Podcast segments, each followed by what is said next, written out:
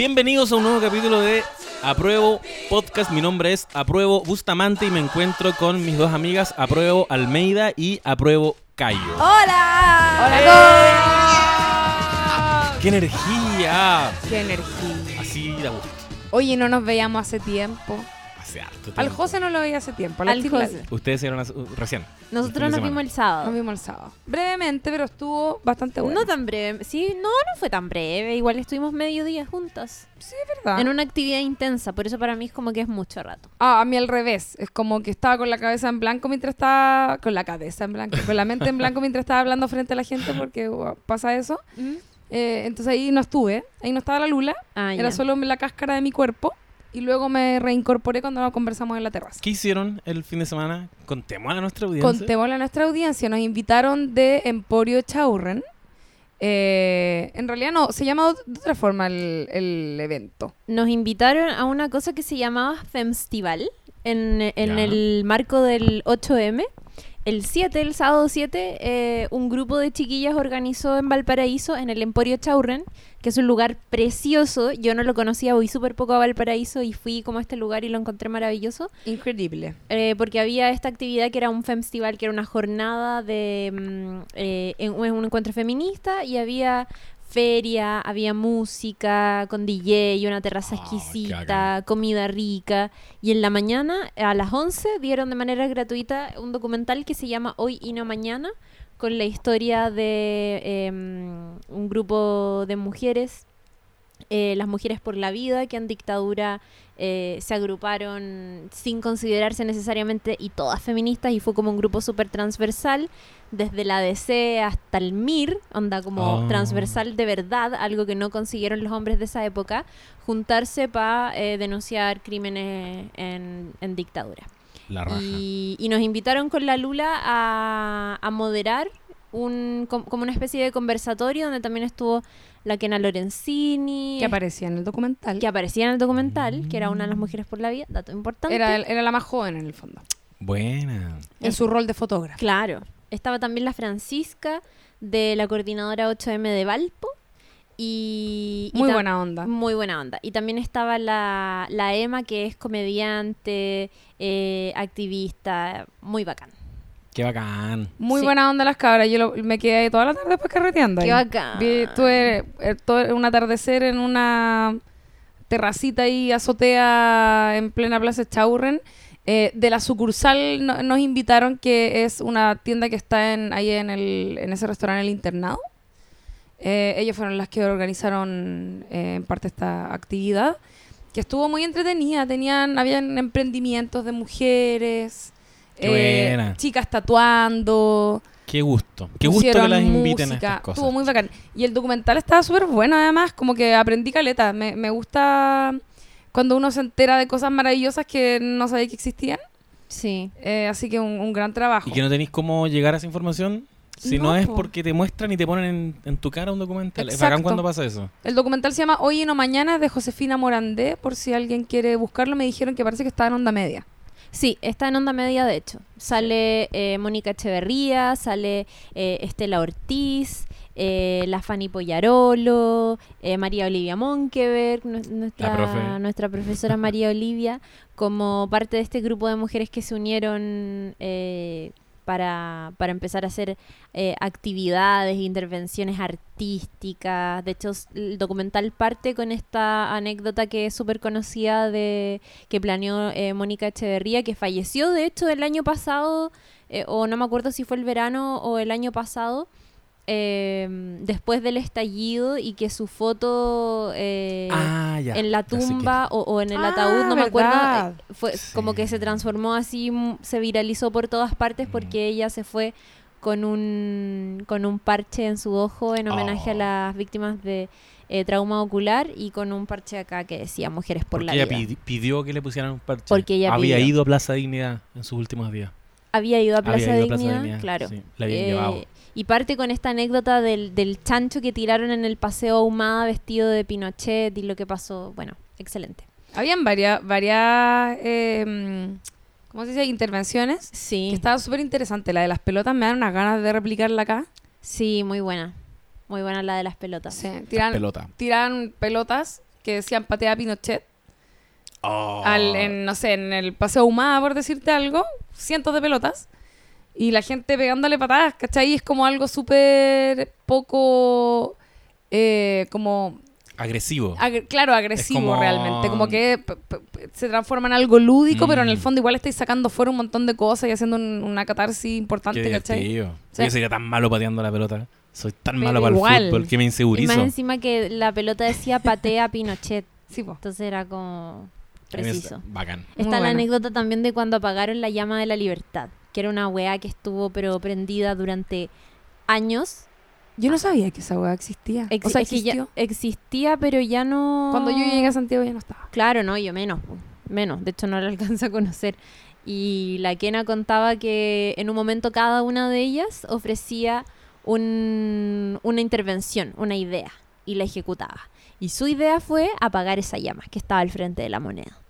Y, mm, y la idea era llevar una toalla mojada y tirarla sobre esta llama que simbolizaba la liberación de Chile, del marxismo Parece que era, la habían puesto como para un aniversario del golpe. del golpe y, y todos los años conmemoraban la weá y todo. Y llegó el momento y ella se, se sintió como súper angustiada y no pudo hacerlo y una amiga que iba con ella sacó la toalla mía chica y la tiró arriba y apagó con una toalla mojada la famosa llama. Me encanta eso. Sí, bueno, muy bueno. Hoy Qué- no mañana está coraje en Onda igual. Media. Y qué bueno eh, decir Onda Media porque Onda Media nosotros lo, lo promocionamos harto en nuestro Instagram No Sabes Nada Podcast. Eh, síganos. Que es una plataforma tipo Netflix, como que de hecho informalmente le dicen el Netflix chileno, porque tiene un montón de documentales, películas, eh, mm, eh, cortos también, eh, de directores chilenos, de directores y directoras chilenos, y tienen así caleta. Está Una Mujer Fantástica, está Gloria, Sí. está La Batalla de Chile, está Hoy y No Mañana. Hay como muchas, muchas Nostalgia cosas. de la luz. Nostalgia de la Luz, sí. Está la filmografía de Pato Guzmán. Sí, está eh, la película, la última película de la Dominga Sotomayor. Hay N cosas y la plataforma está realmente bacán, como que no tiene nada que envidiarle a la aplicación de eh, otros servicios de streaming, así que súper recomendado porque además es gratis. Pueden ver todo esto Qué buena. gratis. El, el Cuevana de Chile. Sí, ilegal. Ilegal. Y em, bueno, en este capítulo no vamos a hablar de nada en específico, ninguna serie en específico por lo menos. Pero sí queríamos comentar que había sido de estos meses en que no nos hemos visto y que no hemos hecho capítulos, porque febrero fue un mes muy cargado de muchas cosas. Tuvimos los Oscars, Sí. Eh, nuestro amigo Bongi, que tanto le tiramos flores para el capítulo que hicimos de Parasite, se lo llevó todo. Todo, pero todo. Vamos a hacer un pequeño repaso también por lo que fue el. Festival de Viña Sí. y los eventos recientes que fueron eh, principalmente 8M y ahí ya... Hoy íbamos a hacer un capítulo, anunciamos, lo dijimos, íbamos a hacer un capítulo de Boyac, pero aquí yo hago el mea culpa. no sí, me, me va, me va a autofunar. Aquí las chiquillas están al día, tienen sus apuntes, venían, pero así con todo el ímpetu para hablar de Boyac y yo todavía no la termino. Así que me hago 100% responsable de, esa- de, de aquello y, y por lo mismo teníamos este otro capítulo que también lo teníamos más o menos armado porque era algo que queríamos hacer en vista de que nosotros, no, nosotros no nos hemos visto, ustedes se vieron, pero Sí. en general habíamos pasado harto tiempo sin vernos y como decía la Lula han pasado tantas cosas. Aquí estamos para ponernos al día. Y lo peor fue que tú dijiste, no, hagamos Bojack por sobre este capítulo que vamos a hacer hoy día. Y ahora Sí. como el mismo echándose para atrás. Sí, es que Totalmente aquí, aquí Me había- encanta esa funa porque esa fue la que pensé yo. Ah, que yo dije Boyac versus... Yo estaba llorando en mi casa porque quería hacer este capítulo. Ya, mira, y nosotros dos como, no, Bojack es más importante, la gente lo está esperando. Y yo, pero, pero, pero, pero, Es que aquí pero, pero- habían dos fuerzas, habían dos pugnas. O sea, había una pugna que era Lula y ¿qué pasó en febrero? Chiri y Boyac. Y quedé yo al medio. Como en verdad me gustan las dos. Hagámoslo todo. Que a mí igual. El amarillo. Pero de- nos decantamos por, por esto. Bueno, Esto que está ocurriendo ahora. esto que está ocurriendo. Les tinca si partimos comentando Oscars. Me tinca caleta, caleta. eh, porque fue la edición número 92 de los premios Oscar. Nosotros justo semanas antes habíamos hecho el capítulo especial de Parasite y Bong Joon-ho, que lo pueden encontrar también en, en nuestro canal de Spotify, en nuestro donde están todos nuestros episodios. Y eh, ¿sabéis qué? Le dimos la suerte, porque pucha que le Sí. pusimos ficha en ese capítulo. y efectivamente se llevó el Oscar a Mejor Película, algo totalmente... em, ¿Sabéis que no sé, si, no sé si tan inesperado, pero a mí me dio una felicidad que no te podéis imaginar. Yo lloré, Yo creo que fue súper inesperado. O sea, lloré real. es que pa- yo creo que los yo peleé, a mí me invitó Carla Sánchez, que trabaja en Súbela Sí, Contigo, ¿verdad? a ver el Oscar en su casa. En, eh, con en presencia de- también de sus eh, amistades, a quienes yo no conocía. Fue una velanda, un velada muy agradable, comimos, qué sé yo. Muy buena host, la Carla. Y yo, pésima invitada, odiando los Oscars, pues, weón. No, esta weá es complaciente. Le van a dar la weá mejor película a Bongi, después le van a dar la otra weá no sé quién, ¿cachai? Como picada. Toda la ceremonia picada porque no le van a dar, según yo, mejor película a Bongi. Eh, y jugaron con mis sentimientos de buena manera, ¿cachai? Eh, yo peleé todo el rato que los Oscars eran complacientes y creo que ahora hicieron un esfuerzo de producción por sorprender en serio. Que es algo parecido más o menos a lo que pasó, ¿sabes? Cuando eh, anunciaron que había ganado La La Land y al final había ganado no sé qué. Eh, Moonlight. Sí. Sí. Em, que también, eso no fue previsto obviamente, pero eh, fue un fue un, un- un giro inesperado Sí. como amerita que ocurra en una ceremonia donde estáis entregando premios a películas, ¿cachai? Como... Ahora, era Moonlight la que anunciaron, pero en verdad ganó La La Land. no, No, pero al revés. ¿Fue al al revés? Sí, Ah, fue al chuta, revés. ya. Sí. Ya, qué bueno. Maravilloso. Y fue súper incómodo. Es, yo creo que es el peor bochorno de... Pero no hace todo más entretenido eso. Sí, lo hace todo más entretenido. Es que, ¿sabes qué? Es, es en verdad una ceremonia tan importante donde de verdad está como la creme de la creme de Hollywood que puta te encontráis con momentos preciosos como que, no sé, Scarlett Johansson se encontró con Florence Pugh que estaban las dos nominadas eh, en categorías bacanes y de hecho en una compartían de hecho en una compartían eh, categoría si no me equivoco mejor Eh, actriz, de, reparto. Claro. Eh, y habían estado en el último tiempo también grabando juntas Black Widow, que se va a estrenar ahora en abril, que es la película, cierto, del universo de Marvel, dedicada al personaje que tuvo Scarlett Johansson durante años eh, en todas las películas de Avengers y todo, y era la única casi que no tenía película Que no tenía película propia. Eh, así que imagínate, po. Sí, pasan muchas cosas Pasa inesperadas. eso, pasa que llega eh, Joaquín Phoenix con eh, su señora y Polola y es como se ven preciosos. O pasa que, eh, no sé, po, no, no me acuerdo qué más pasó. Bueno, y los niños de Jojo Rabbit en la Oh, alfombra roja. quiero. Ellos se conocieron en, en Un montón de cosas. Her. La Sí. Oh. Sí, Ya. ahí empezaron. Bueno, yo tengo aquí mi, mi punteo de las cosas que anoté de cuando vi los Oscars. Este documento es del 10 de febrero. Bueno, ahí lo tengo que haber modificado. Y que estuvimos porque- tuiteando harto, ¿no? Oye, bueno, de hecho, Estuvo súper activa Eso la... fue cuático porque, a ver, nosotros estuvimos haciendo una cobertura, comillas, en nuestras redes sociales en Twitter y de hecho nos pasó que tuvimos que hacer las gráficas de los ganadores de manera Sí. anticipada. Eso se hace mucho en el periodismo, sépanlo ustedes. Por ejemplo, eh, el día que piensen en alguien que ha estado ahí como bien cerca de la muerte y que es famoso. Ah, sí. Por ejemplo, pienso en la señora de un ex dictador, ¿cierto? Que ha estado muy muchas veces como Claro. anunciada ya. Los medios lo que hacen muchas veces es anticiparse a eso. Entonces preparan los especiales o empiezan a trabajar en ciertas notas y cosas con antelación. Entonces cuando el hecho efectivamente sucede, no estoy hablando solo de una muerte en general, con varias cosas. Es como... Claro, si gana la Chilo o si gana el Colo. Tenéis que tener las dos Y alternativas. tenéis que tener la nota lista. Sí. Para subirla, porque el primero que la sube se anota la, la estrellita. Que es una weá que le eh, importa al periodista nomás. El golpe. El golpe, el golpe periodístico. el golpe y lo otro que es como eres el primero que empieza a generar más clics. Claro. Filo. Nosotros tuvimos que hacer un poco esa pega y fue un desafío porque uno tiene que adelantarse a los resultados. Entonces estábamos ahí y, y yo como haciendo las gráficas y hablando con los cabros y, y los cabros como diciéndome, Eh, no, en esta categoría ya, súper, por ejemplo, cerrado que Joaquín Phoenix ganaba mejor actor. Eso era como indiscutible y hice solo una versión. Pero en la Ah. gráfica de mejor director tuve que hacer más de una versión. De más, po. Y estaba... eh, ¿A cuál, a cuál la descartaste? Así de plano. ¿Cuál dijiste? Esta weá no, la- no me voy a esforzar en hacer esto porque este personaje no va a ganar. Entre los directores. Entre los directores, eh, no, fíjate que solo tenía Bong Joon-ho eh, y Todd Phillips. Ah, ya, igual estaba Ah. O sea, no, no, y Todd Phillips, eh, perdón, Sam El- Mendes. De 1917. Sí, pensé que, y de hecho, lo primero que hice incluso fue Sam Mendes. Y Yo pensé que ganaba Sam ¿sabéis Mendes". qué? Capaz que gane Bong Joon-ho, ya, la voy a hacer. Y la hice cuando la ceremonia ya había empezado, Oh. ¿cachai? Oh. Y cuando salió fue como, no te puedo creer. Enter.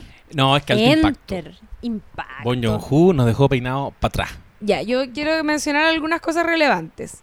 Brad Pitt ganó. Brad, Brad Pitt ganó el, El premio a mejor actor secundario, que fue su primer Oscar como actor, fíjate. Sí. Porque antes había tenido un Oscar, pero era por otra wea, como por productor en alguna película. por eh, Ah, dos 12 años de años de esclavitud. que... donde eh, el weón actúa también. pero Full, eh, ¿cómo, se- cómo dicen? Eh, white Savior Complex. Que es el blanco que llega en el momento clave a salvarle la vida al negro. Y se lo adjudicó a él, el papel, por supuesto. Obvio. obvio, claro. Así mismo. Lo Ni que- weón, po. Lo No. que pasó ahí fue que 12 años de esclavitud eh, ganó un Oscar y eh, ese Oscar se lo llevan los productores. y Brad Pitt había sido uno de los productores. Entonces no era su primer Oscar, pero sí era el primero como actor, que igual heavy porque él lleva muchos años en la industria. Sí. Y, y medio, mira, medio ninguna, yo creo que le pasa eso que le pasa a veces también a las actrices que son muy minas, que es como, se nos olvida que actúan bien. Ah. Sí. Scarlett Johansson. En parte también porque por ser tan min- mines, les dan un cierto tipo de papeles Sí, y en un cierto tipo de películas que no necesariamente son las que se llevan premios, ¿cachai? Claro. Em, también eh, Parasite ganó mejor guion, Muy bien, que eso fue un gran momento porque gran guion. Eh, y además, es, ahí está el momento de eh, Bongi mirando su Oscar con cara de enamorado. Se- Que fue como. Era, era tan bonito ese Cuando se, momento. se- se dio una vuelta, como, ¿no? Como que... que- Como que, que- no sé si eh, había alguien más hablando era él solo que estaba parado mirando la estatuilla, pero era como. Era, era bacán esa, ese frame, como de Sí. él mirando a la weá con amor. Iba a decir lo que- algo respecto a lo que dijiste recién, Chiri, de que cuando ganan mejor película se lo lleva el productor. Eso es algo que mucha gente no sabe, que la- las películas no le pertenecen a los directores. No necesariamente. No necesariamente a menos que también sea el productor en el Claro. fondo. Sino Yo que no sabía eso. ponte las películas pertenecen, las obras audio- audiovisuales le pertenecen a los productores. Le pertenecen, estamos hablando como de autoría. Claro. Los En- créditos en- como mejor película es porque hay un Pero no solo en el Oscar, en, en la vida. En general, lo- lo- los. ¿Cómo se dice? Eh, Como los accionistas. Estoy un poco con el Alzheimer en este momento. No, eh, como los. Inversionistas. No, no, no. eh, no los créditos, la otra palabra. lo- Mm. el, lo- el mérito. No, ya pico. Eh, lo- los productores son los dueños de la, de la obra, no el director. Encuentro que es súper interesante y me gustaría saber si... ¿Cachai por qué? ¿Por qué le adjudicáis una película... Porque ¿O por qué el- puede alguien ganar el mejor película? ¿O por qué alguien puede ganar mejor director y no mejor película? Ponte tú. Ah, yo creo que. No, no tengo bien claro eso, pero, pero tengo. Cuando, cuando a alguien le dan el, el Oscar a mejor director, no obstante, no hizo la mejor película, a mí esa weá siempre me ha, porque son me ha categorías ruido. distintas. po, Ah. Son eh, categorías ¿cachai? distintas. Sí, a, tu- a ti te cuesta hacer la separación. Me Es cuesta que- mucho. Pero piensa que piensa no, en es esto. diferente. Ya, yo eh, voy a tirarle flores a mi rubro, obviamente, pero se dice que un gran, un, una película con, ya me encanta decirte, una película con la mejor dirección, la mejor dirección de fotos, los mejores actores, el mejor montaje y toda la weá, puede ser una mala película si tiene mal guion, mientras que una película que tenga todo malo pero tiene buen guion es una gran película. Eso es una, es una weá que se dice en el rubro audiovisual, no lo inventé yo. Robert McKee. ¿Ya? No, lo dice la gente. Sí. Ah, lo dijo Dios. No sé qué decir. Está escrito, weón. Está escrito en los 10 mandamientos, pero abajito. Ya, eso es porque en el fondo, eh, al decir eso se está rescatando la importancia de la narrativa, ¿no es cierto? De la historia que esté contando, qué sé yo. Eso un- eh, eh, eh, está bueno como para ejemplificar la importancia que tiene el guion, ¿no es cierto? Y, y como ejemplo, así muy cortito, quiero decir que así tú también, así fácilmente puedes identificar cuando eh, puedes entender por qué un actor de repente se luce tanto en un papel, porque también lo sostienen muy buenos diálogos, pero después nunca más pudo sobresalir en, en nada más, Ya. ¿cachai? ¿Separemos diálogo de acción? O sea, Bueno, ya. acciones, diálogos, pero Actuación, actuación. toda la narrativa que eh, permite que se luzca a veces un actor, porque le queda muy bien ese papel. Y porque tiene buena dirección de actores, en fin. El tema es, en el fondo, si tú tienes. ¿Por, por qué decía lo que, lo, que, lo que decía antes de lo del guion? Si tú tienes eh, una caca bien dirigida, no sé cómo, cómo explicarlo, como que podéis, dirigir súper bien algo, pero eso no significa que todos los otros componentes de la película estén súper bien también. ¿Se entiende? Claro. Que es un buen. Para mí, un ejemplo de eso es 1917. La weá más fome que la chucha. No. Es fome. Es fome no igual. es fome. No es, no es una gran historia. no lo es. Pero está súper bien dirigida y tiene un montón de complejidades respecto de la realización. Y en producción se, ganó, creo, algún par de, de premios respecto de eso también. ¿Cachai? Entonces, lo que hace una, una muy buena película, que puede llevarse el premio de mejor película, es una que reúna buena dirección, buen guion, buena Ya, la, la, la, la, ¿cachai? Entonces, por eso, por eso es distinto. Es lo mismo que pasa con las categorías de mejores actores, que normalmente, no sé, po, eh, mejor actriz eh, se lo lleva mm, eh, una, una actriz que muchas veces está nominada por una película que ni siquiera está nominada a mejor película. Claro. Eh, de hecho, este año se lo llevó la René Zellwe- eh, Zellweger, perdón, eh, por Judy, que no estaba nominada, Claro. ni siquiera como en mejor guion, no estaba en mejor película, era como solo su interpretación. Es una interpretación sobresaliente, pero la película no le alcanza para ser reconocida al lado de otras, ¿cachai? Claro. Eh, mm, Es como a mí me corresponde esta pega y la voy a hacer la zorra. Y eventualmente vas a hacer que esa película sobresalga por tu pega, en este caso, tu pega de actriz. O Puede ser por tu pega de Exacto. guionista. A mí lo que me queda la Exacto. duda es cuáles son los criterios que reúnen para eh, hacer la selección. Que eso- esos criterios deben estar, como que a las personas que les, les toca evaluar deben tener una un- un- ciertos criterios que después se deben eh, discutir también a partir de los nominados y un montón de cosas. Eh, pero a mí, me a mí me da la impresión de que igual deben, debiesen ser más o menos estrictos en, por ejemplo, ya es que esto, esto es un rollo que yo me paso, pero cuando tú me paso que en Mujercitas igual encontré que habían algunos pequeños detallitos de dirección. Ya, eso me, inter- me interesa bastante. ¿Cachai? Como de alguno encuadre incluso, es como weá así muy básica. Entonces, cuando falláis en ese tipo de cosas, evidentemente no te van a nominar como mejor director. Claro. ¿Me cachai o no? Como que ahora, eso seguramente también va a depender de cuáles son los otros nominados. Si, si ese día, o sea, si ese día, si ese año postularon eh, películas que a lo mejor el nivel no era tan alto, eh, pueden pasar más colados ese tipo de detalles. Pero si hay un alto nivel, se vuelve más exigente. Claro. sí, me, imagi- me imagino. Estoy, El año pasado, por ejemplo, Rami Malek ganó mejor actor por su papel de Freddie Mercury en Bohemian Rhapsody. Y Bohemian Rhapsody era como que estaba siendo en paralelo súper ninguneada como película, ¿cachai? Sí. Pero eso no quitaba que él se había apoderado de una versión bien discutible de Freddie Mercury, pero a pesar de eso, el one tuvo súper buena interpretación, puta. Eh, de- no sé, po, el, solo la, la parte del concierto del Live Aid es como calcó todos los movimientos, Sí. le sacó súper bien los Claro. gestos. Es un trabajo actoral que merece reconocimiento, pero que a la película en su totalidad simplemente no le alcanzó. Eh, a mí me puso súper contenta que ganara eh, Bong Joon-ho y cuando ganó Mejor Director, a ver, normalmente Mejor Director no siempre se lleva el Oscar a Mejor Película y de hecho lo que pasa casi siempre es que las dos mejores películas se reparten esos premios. Sí, po. ¿Cierto? Es que, esa, es que esa es la weá. Ya se había Claro. llevado mejor guion original.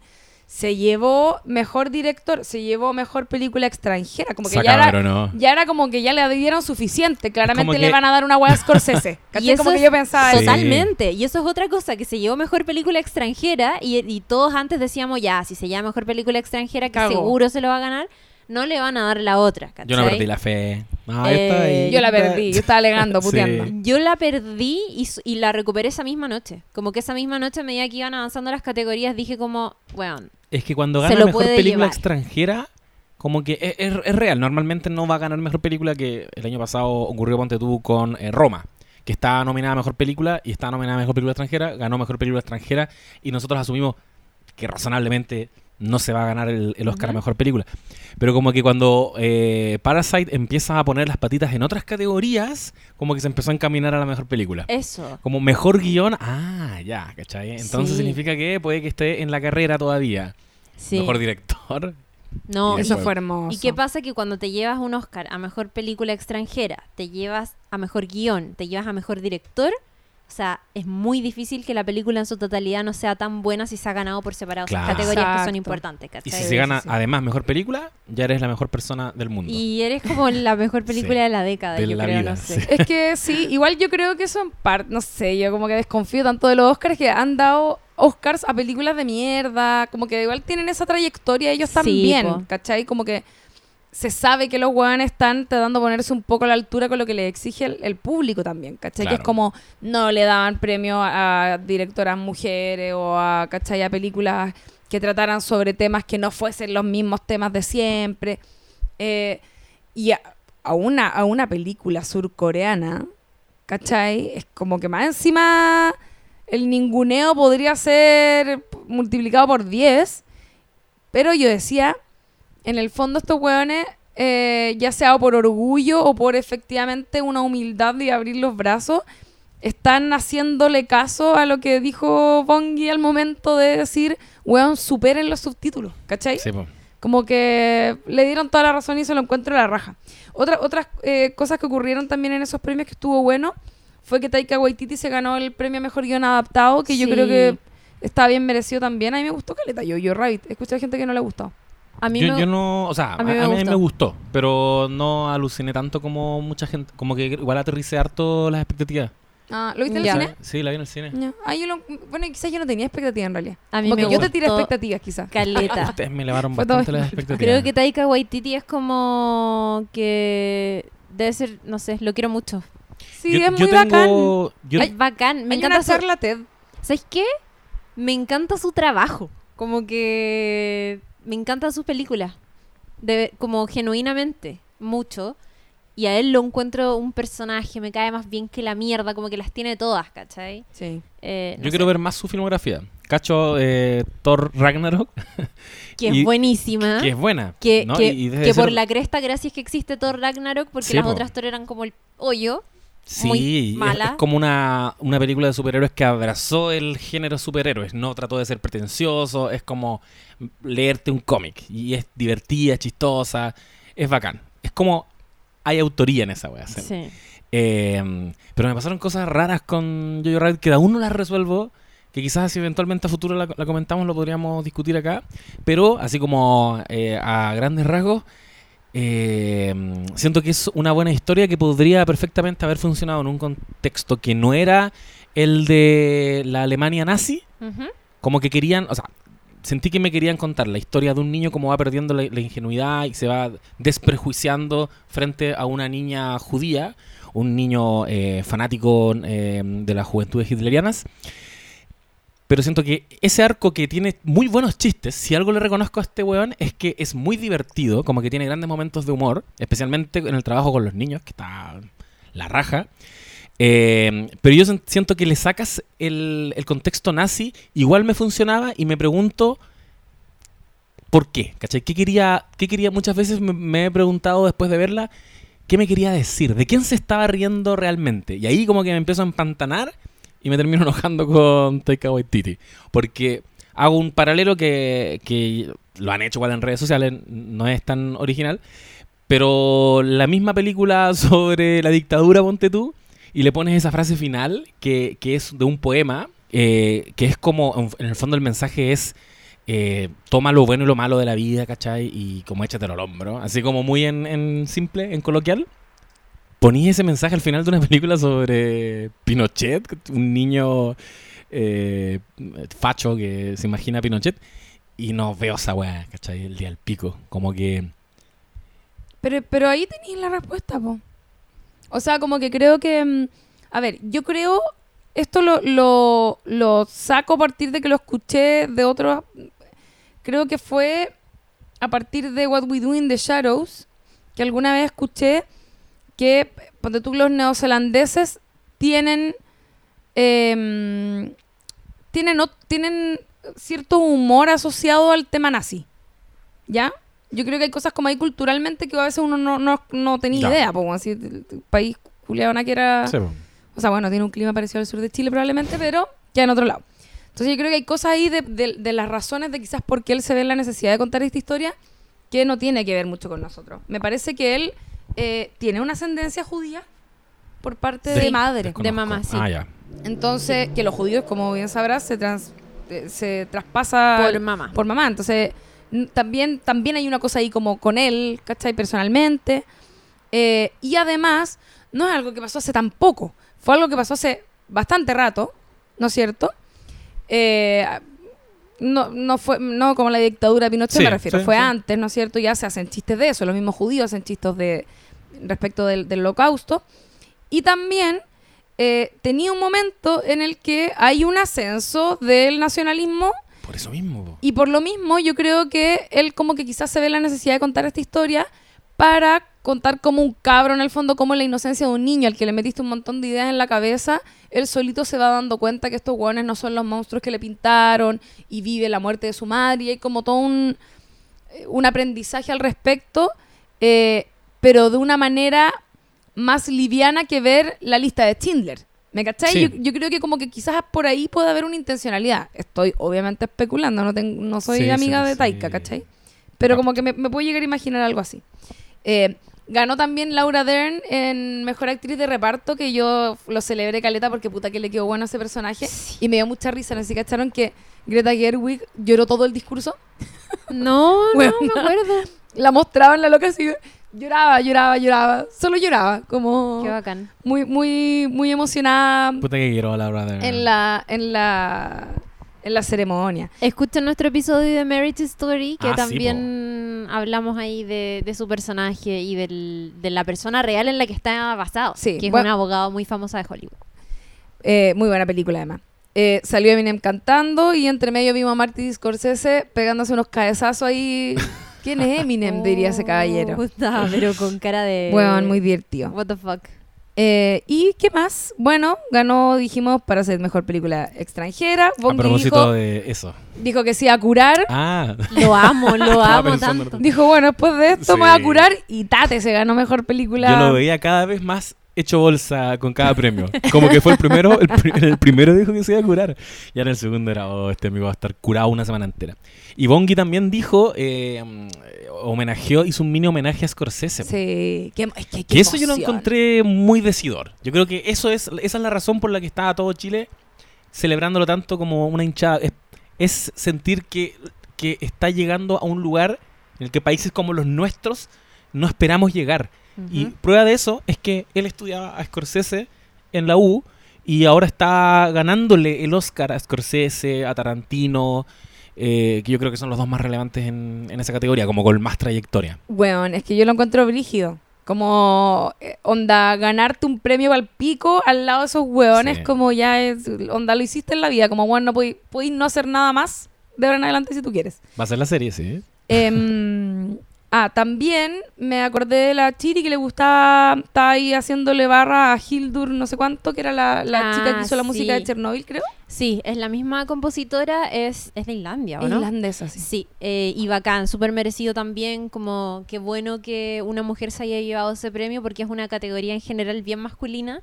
Eh, normalmente conocemos a grandes compositores hombres Claro. eh, que hacen... Como Horacio Saavedra, por ejemplo. Por ejemplo, como Horacio Enano facho.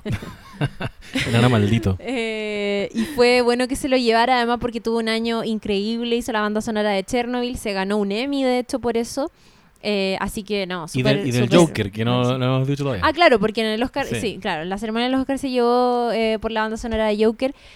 Hizo la música a partir del guion. Como Ídola. e- esa fue su manera de trabajar. Hizo la música de Chernobyl y de Joker. Sí, Sí, po. po. Ay, no sabía que Por eso se llevó el, el Oscar, por la banda sonora de Joker. Ay, pensaba que era por la de Chernobyl. qué no, pues paja. aquí, aquí no. Ya, perdón, nada que ver, pues se me olvidan esas cosas, ya.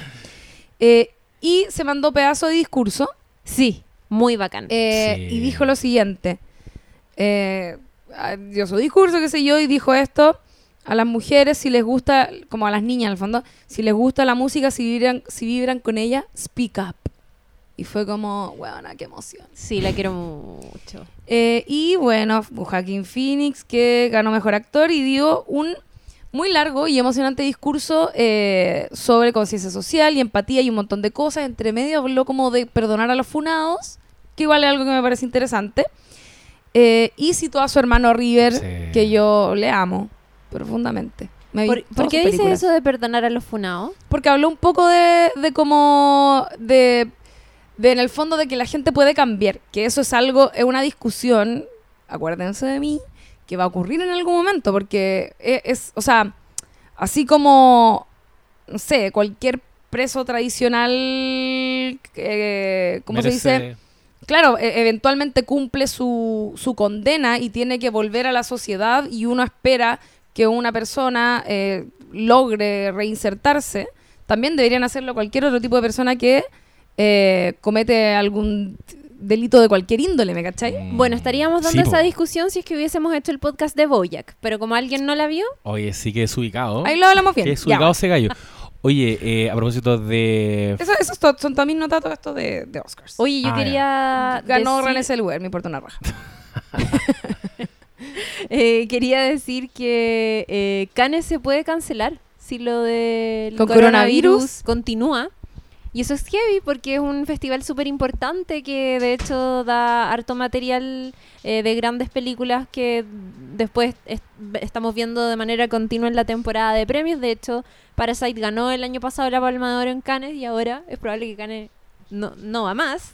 Uh, Y, y bueno, el South by Southwest en, en Estados Unidos también, como que están, hay, hay como el harta Lollapalooza en Chile. cancela- Oye, qué no guardado este 2020, vamos a estar todos en la casa, no, no, se ha nada. cancelado todavía el Lollapalooza, pero van a- va a suceder. O sea, Sí. va a suceder.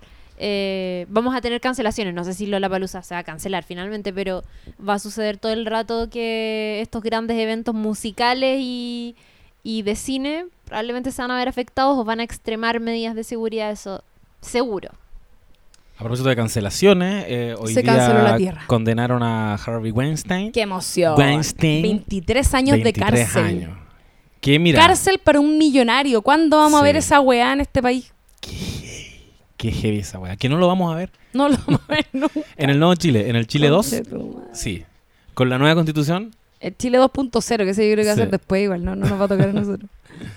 Va a estar, o sea, eh, eh, eso es un precedente súper importante porque recordemos que el caso de Harvey Weinstein destapó una ola, pero infinita, que yo estoy segura que todavía no termina. O sea, me imagino que hemos conocido probablemente solamente, no sé, el 30% de los casos de acoso y de abuso sexual al, en- al interior de la industria de Hollywood. Estoy segura que hay muchas mujeres que todavía no hablan de cosas que pasaron en los 80, en los 90, en los 70 y que, que vamos a ir conociendo a poco, pero el caso de Harvey Weinstein y, las primeras denuncias que se le asocian marcaron un precedente porque le permitieron hablar a otras mujeres sobre otros casos. Em, se destaparon, salieron nombres ciertos de otros hombres involucrados en, en denuncias por acoso, por abuso sexual y eh, generó todo este, este movimiento del Me Too que terminó eh, en que mujeres alrededor del mundo que no tenían nada que ver con la industria eh, del cine, del espectáculo, tuvieran, agarraran cierto esta consigna para contar sus propias historias de, de abuso. Yo Así creo que... ahí hay un montón de cosas muy enterradas a partir de que yo creo que, por ejemplo, no todas las víctimas de Harvey Weinstein dieron, o sea, salieron a, Sí, a contar lo que le había pasado porque cuántas de ellas deben haber seguido el juego para poder tener pega. Sí, pues. ¿Cachai o no? Y, por ejemplo, la misma Asia Argento, ¿cómo se pronuncia ese nombre? Hacia Argento, Ah, ya, ella. yo creo, no sé. Eh, eh, También involucrada. Ella, ella como que sí tuvo algún tipo de relación con, ¿cachai? Como que creo que algo, algo, no sé si era amiga o como, o, o fue pareja en algún momento, pero como que ya se ponía en duda su testimonio porque era una víctima que sí había tenido luego una conducta como no... eh, como no, no rechazó a la persona que la había abusado de, de, Claro. inme- de manera inmediata, fue algo en lo que cayó en la cuenta después, que es lo que le pasa a la mayoría de la gente, ¿cachai? Entonces como Sí, que, puta, weón, ahí Está recién debe haber una asquerosidad en ese mundillo, pero, weón. pero yo, yo tengo la esperanza de que vas, van a seguir tirando ese hilo y se van a seguir sabiendo las cosas. Esto solo va, va a ir increciendo, ¿cachai? Así como hemos sabido casos en Chile, porque es una industria, es un espacio que estaba dominado por los hombres y probablemente lo sigue estando, Eso te iba a decir yo.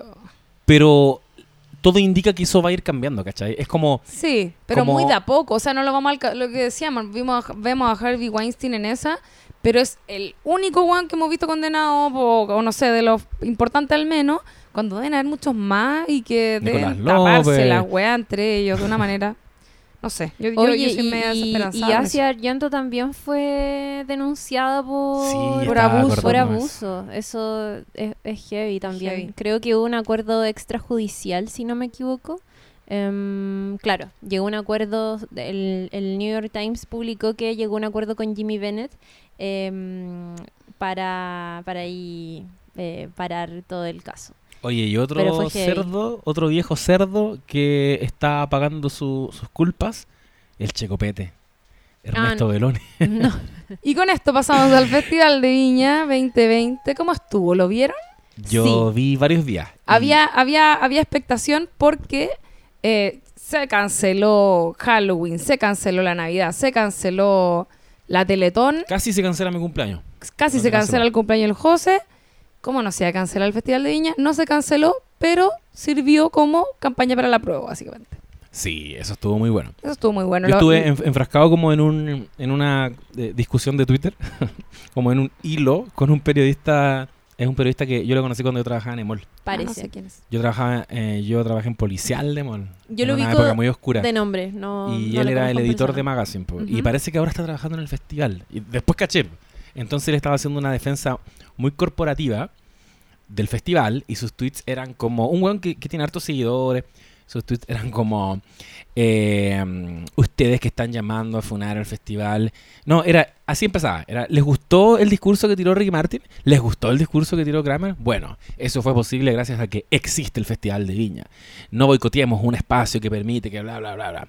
Y normalmente yo no ando por la vida peleando en Twitter, pero ahí me dio paja porque, bueno, por la soberbia con la que decía esa weá, y segundo, porque es una falacia, ¿cachai?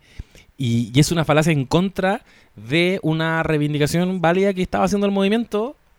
El movimiento desde el estallido han surgido, se han instalado muchas demandas y todas ellas, para bien o para mal, nos tienen donde nos tienen hoy día. ¿Cachai? Que por ejemplo nos tienen a puertas del plebiscito. Y si en la calle se está haciendo un llamado a boicotear el festival, porque puta, creemos que la televisión es parte del problema de lo que estamos denunciando, este tipo de espectáculos también, entonces ¿por qué desacreditáis eh, ese boicot que se está tratando de hacer, pese a que los artistas lo hayan, utiliz- hayan utilizado este escenario para tirar rollo, ¿cachai? Porque los artistas no habrían tirado este rollo si no hubiera existido este movimiento social. Sí, obviamente que todos los todos hicieron sus rutinas en función de lo que estaba pasando en la calle y bacán. Bacán, porque como decís tú, fue una gran propaganda de la prueba, pero encontré que era como chanta el, el argumento de esto ocurre porque existe el Festival de Viña, ¿cachai? No, esto, esto ocurre porque unos cabros saltaron un torniquete hace algunos meses. Por eso tenías a Kramer armando toda su rutina y ganándose todas las gaviotas que se ganó. Y es muy simbólico todo, porque además el Festival de Viña es súper facho, como que Sí, fue entretenimiento durante la dictadura. eh, Viña del Mar es una ciudad súper facha, como que tienen la Reginato. eh, entonces, que en ese mismo escenario, eh, que más encima querían censurarlo todo, no querían que hubiesen carteles y un montón de cosas que eso yo lo agradecí, Caleta, la rutina de, de Kramer que fue la primer, fue el primer comediante que estuvo, ¿no? Sí. el domingo. Eh, se habían prohibido los carteles eh, y él muy inteligentemente puso en su rutina fotos de carteles Sí, y, y dijo tweets. No sé si se acuerdan que al comienzo de la rutina en un momento él literalmente empieza a, como a decir tweets, Sí. que también es algo muy inteligente de hacer, creo yo, a partir de que, por ejemplo, eh, no sé, una señora no ve Twitter. ¿Cachai? Claro. Y en Twitter salen unas reflexiones bien inteligentes, además, eh, cortitas, más encima, concisas, eh, bien clever. Eh, entonces, eh, fue bacán como él finalmente cede pa- parte de su tiempo en pantalla para poder comunicar a todo este público que está viendo el Festival de Viña, que es súper tradicional y, bien eh, como dirigido a la tercera edad, ¿cachai? Y, a- todo un público que puede ser incluso un poco despolitizado, empieza a tirarles todo el rollo y tiene una rutina que es muy divertida, muy divertida porque no fue densa en ningún momento, como que logró agarrar todos los elementos que podía eh, hacerlos, como transformarnos en, al- en algo muy lúdico, ¿cachai?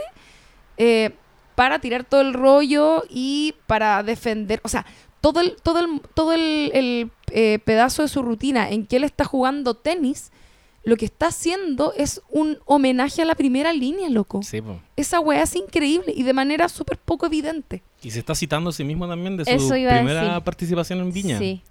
Yo fui a ver ese show cuando él ¿Lo viste en vivo? lo vi ¿En la, en Galucha. Claro. Porque seguía a Kramer de sus participaciones en programas de la tele y fue conscientemente ir a ver a Kramer en el Me festival. encanta. Al pico.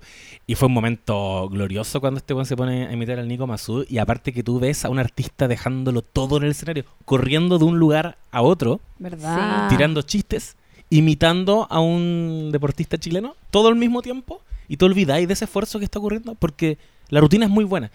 Y ahora se citó. Fue una bonita referencia, Sí. me gustó mucho y me emocionó. Bueno, fuera de que esto era una referencia a la primera línea y todo eso, él hizo un homenaje explícito a la primera línea eh, y me gustó mucho cómo lo puso porque él dice, eh, él se pone a sí mismo un poco que, me- que además me dio la impresión de que eso le pasó real, como que yo creo que Kramer quizás no era... había foto, po. No era tan... eh, sí, pues había foto Sí. no era tan... em, a ver, estoy hablando desde la ignorancia, capaz que lo sea, pero la impresión que me queda a mí, quizás un prejuicio, no sé, es que él quizás no, no era una persona con tanta conciencia social, No. pero que despertó que no. efectivamente Sí. el 18 de octubre y eso le permitió ir a Plaza Dignidad y qué sé yo.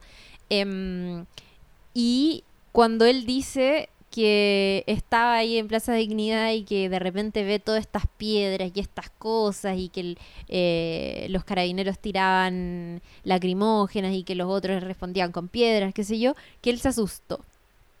Yo creo que eso capaz que fue real, pero también me parece que es una referencia bien interesante a lo que le pasa a mucha gente que no necesariamente va a manifestarse y que se entera de primera línea y tantas otras cosas gracias a los que sí vamos a manifestarnos y Sí, que sí vemos cómo efectivamente son las cosas, ¿cachai?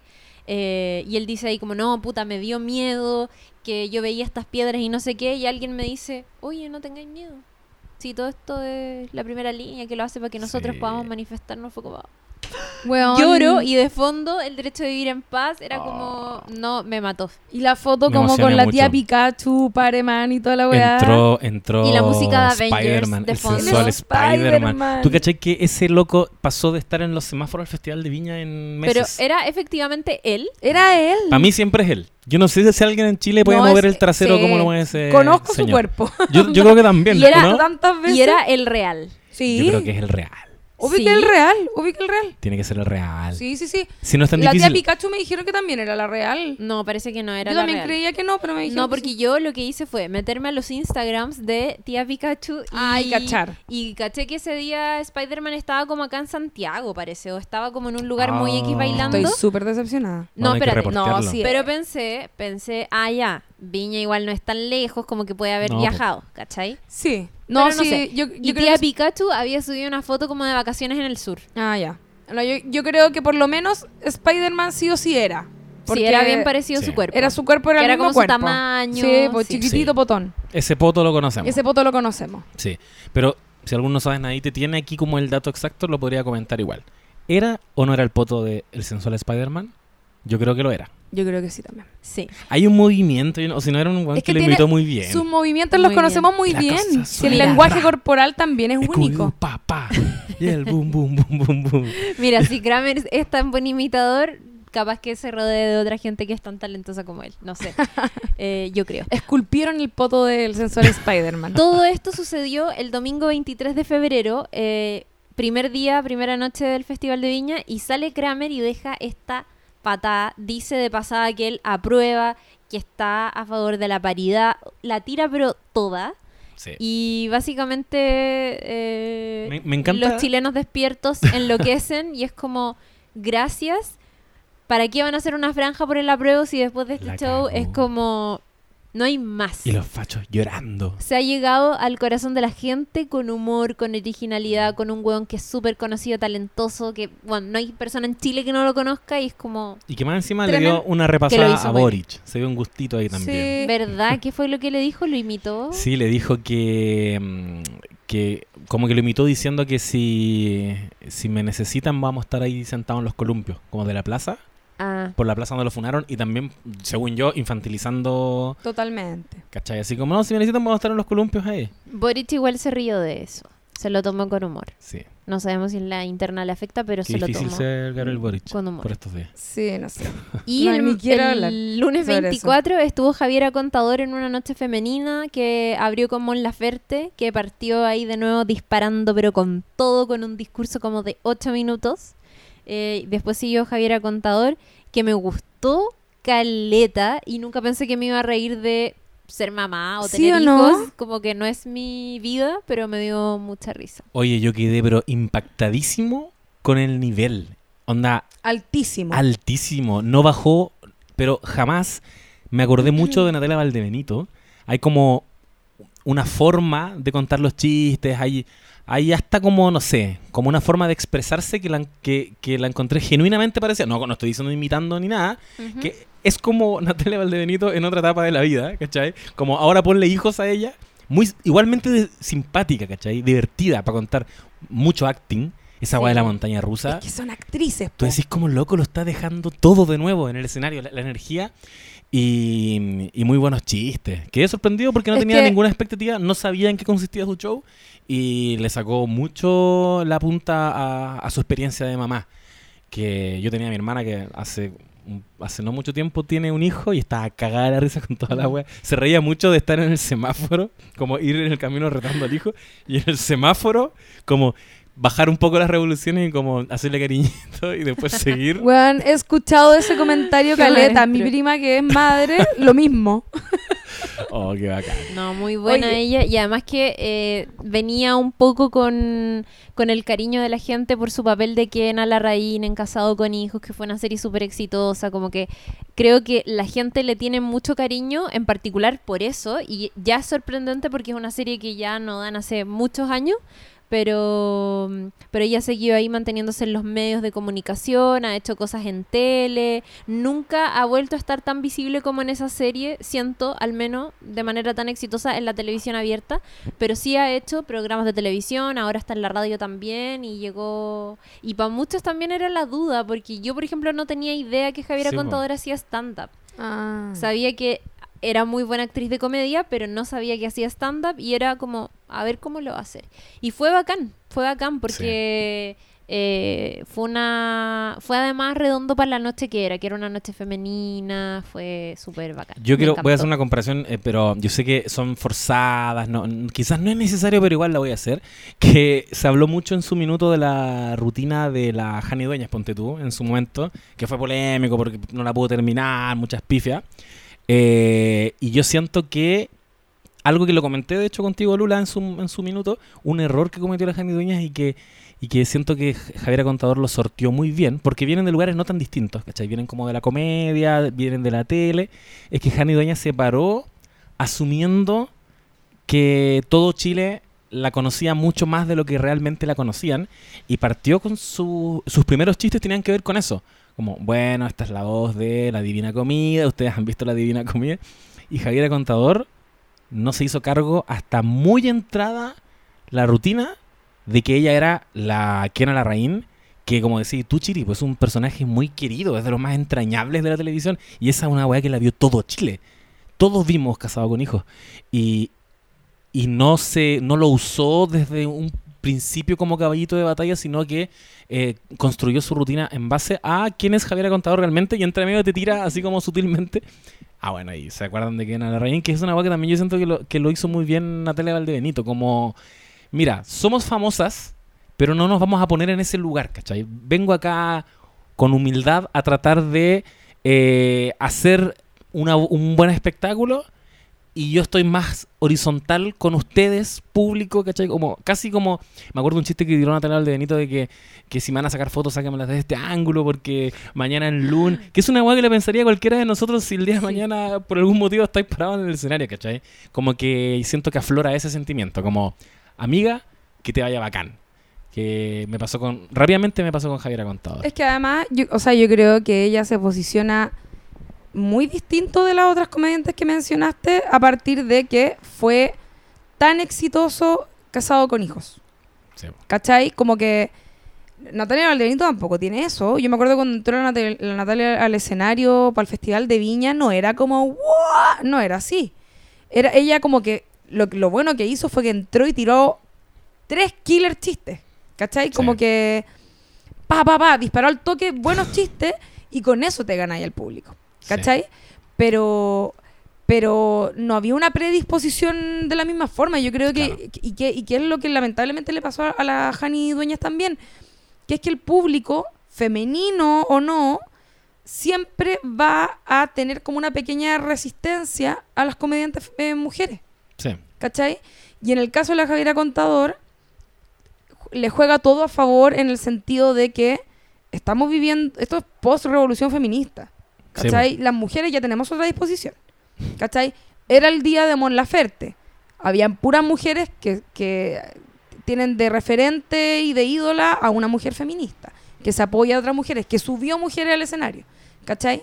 Entonces, yo creo que teniendo eso, el hecho de que ella era la que era la raíz, el hecho de que la huevona es divertida, muy divertida y también partió con buenos chistes al toque y todo eso, como que no, no era, yo, yo vi poco probable de que ella recibiera pifias.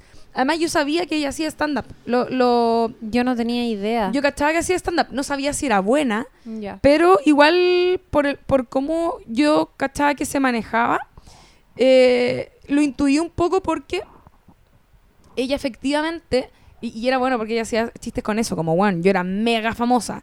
Y lo hablaba un poco en pasado también, Sí, po. porque efectivamente uno dejó de verla. Y ella cuando entró al mundo del stand-up hacía show como cualquier persona en el, co- en el comedy piola. ¿Cachai? Entonces, y además es actriz, que yo creo que eso también siempre es eh, un punto muy a favor pa- para los comediantes en general, que es que eh, ti- tienen un montón de herramientas de sobra para poder manejarse ante todo tipo de situaciones. Ella habla muy, muy rápido, ponte tú, y eso es algo que es difícil de hacer. Si no eres actriz, quizás te puede costar un poco más hacer ese tipo de chistes, ¿cachai? Como que siento que tenía un montón de ingredientes que como que funcionaban muy bien para que su rutina fuera un éxito. Debe haber sido una, una rutina bien probada, ¿cachai? Eh, entonces, nada, está, está impeque. Yo creo que eso se nota caleta en comparación de tú versus a, a los comediantes que hubo los días siguientes, como el Flaco, Beloni, que tenían rutinas que se nota que no estaban bien trabajadas. Eh, eso, eso queda en evidencia. O la misma segunda rutina de Abello, ponte tú cuando. O sea, segunda Sí. me refiero como en el, en el Festival del Guaso del Muelo dio todo, mejor rutina ever. Y después la del festival era súper deficiente. Era como un refrito. No, al no la aplaudieron preparó- porque lo quieren, pero en verdad su rutina era mala, ¿cachai? Como Sí. que se nota cuando tenéis la creme de la creme de, la, de toda la, todo lo que hay hecho en años de, de, de estar sacando adelante chistes y una, y una rutina y tenéis como el desnatado perfecto. Sí, po. eh, Como en tu primera participación en el festival. Que lo hay todo. po. Una curatoría de Mm. todo lo mejor que hay hecho en, en lo- en el tiempo que lleváis haciendo stand-up. Y yo quería mencionar a propósito de esta ola feminista que, que generó un mood particular en la quinta. eh, yo creo que no es para nada menor la agua que pasó con Meloni. Podemos o no creerle las lágrimas de cocodrilo. Chanta Yo creo que más allá de eso, tenías a un, tenías un personaje que es un dinosaurio en la televisión chilena. Te guste o no te guste, Morandé es el programa que debe llevar más tiempo al aire.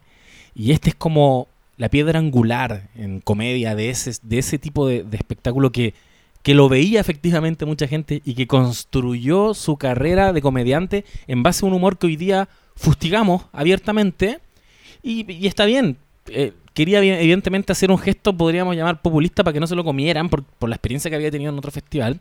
Pero igual tenías a tienes a ese, a ese personaje con, con todo con las décadas que lleva en la tele, lo tenéis llorando y haciendo una especie de mea culpa. Yo creo que cuando miremos esto en retrospectiva, vamos a dimensionar lo heavy que fue eso. Fue literalmente ponerlo en el, en el paredón, como, como en el banquillo del acusado. Como tenéis que dar explicaciones y lo hizo, ¿cachai? Y me da lo mismo si le compramos o no le compramos. Yo creo que trascienda eso. Es a la, imagen. A este viejo, que era muy exitoso en su momento, ahora llorando y, y pidiendo perdón. Y no voy a hacer nunca más este tipo de comedia. Lo encuentro heavy. No tiene, yo creo que eso no es consecuencia del estallido social. Eso es consecuencia del movimiento feminista. Totalmente. De hecho, él lleva harto tiempo que... Bueno, yo lo vi hace un par de meses atrás, creo, en el programa del 13 que dan en la noche, que hace Sergio Lagos con la Francisca García Guidobro, la Mali Jorquera. No sé si estaban ellas, pero me acuerdo que estaba Beloni, parece de invitado. No sé, ya me entró la duda si era en ese programa, pero le preguntaban por esto.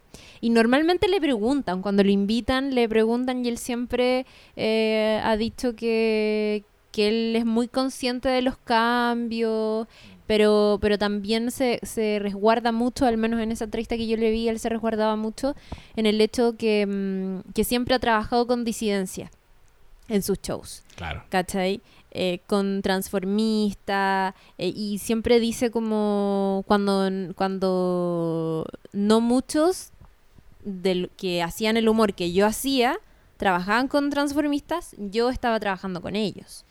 Y, y era como casi como mm, eh, dando a entender que él los invitaba a, a su show, les daba visibilidad, les pagaba bien y qué sé yo, y es como, puta, está bien, ¿por qué queréis que te aplaudamos? Sí. Está bien. Em, bueno, no sé, a mí me puso súper incómoda en general todo lo que pasó con él, eh, porque pese a que a mí no me gusta para nada su humor, no me interesaba mucho ver su rutina porque no es mi estilo de humor tampoco, como que ni aunque él cambie, me, probablemente me interese verlo. Eh, son es cosa de gusto solamente, pero me puso muy nerviosa todo porque también em, como que nos recordó todo este cuento que tiene el festival con espectacularizar mucho ciertas cosas y lo que sigue siendo el tema del humor en Viña, ¿cachai? Yo creo que se abrió este año la discusión con más fuerza, se reabrió de si tiene que haber un humorista todos, todas las noches o no, porque si básicamente vaya a tener ahí un humorista para exponerlo a pifias, para hacer toda una wea de prensa previa y todo que tiene que ver con ponerlo nervioso, con huevearlo, con como que no es sano, ¿cachai? Que roza un poco el límite de lo ético y creo que para los tiempos que corren no estamos para hacer esas cosas, ¿cachai? Eh, siempre mm, yo estuve como bien eh, siguiendo de cerca el tema de la cobertura que se le da a los humoristas cuando fue la nata hace un par de años atrás, que, que la nata en ese tiempo no estaba en televisión, ¿cachai? Ella había entrado recién había vuelto a la radio, justo la invitan, llevaba eso sí, ese año había estado haciendo Gritona, si no me equivoco, que era un show que había probado harto y todo, pero no tenía una presencia tan heavy en la tele como si la tenía Beloni, por ejemplo. Y, mm, y weón, te cagáis como la hueviaron, onda, como los periodistas, como, ¿qué vas a hacer si te va mal? Como Sí, ese tipo po. de cobertura que no, no estoy diciendo que le pasó solamente a ella, le pasó Sí, a. Beloni también y era como que prendía ahí los matinales y era como, hay dudas sobre Ernesto Beloni, parece que no va a hacer la conferencia, se quiere bajar, no es que le va a ir mal porque no sé qué, weón. O sea, Sí. aunque a mí no me gusta lo que hace Beloni y, y- y me da Mm. mucha rabia y me dio mucha bronca en el pasado. Y todavía cuando recuerdo, weá, weón, cuando veo la entrevista, eh, o sea, un programa que hicieron en el 13 creo que fue Vértigo y le tira un comentario puta más asqueroso que la mierda a Vestalag, Sí, que filo, yo no soy fan de Vestalag ni nada, pero puta, obvio que empatizo con ella, me da rabia, weón, y me acuerdo de eso y puta que me da rabia, pero no significa que yo voy a ir queriendo como, ah, que le vaya mal, que le vaya mal, como que me pone, me pone nerviosa y vi caleta ese comentario en Twitter igual, que era como, ah, weón, se lo merece, no sé qué. Me- yo me pongo súper incómoda con esas weas, ¿cachai? Y, y me da pena, me da pena porque lo vi súper afectado los días previos y porque en general siento que me compadezco de un artista que Ah, lo pasa mal en el escenario.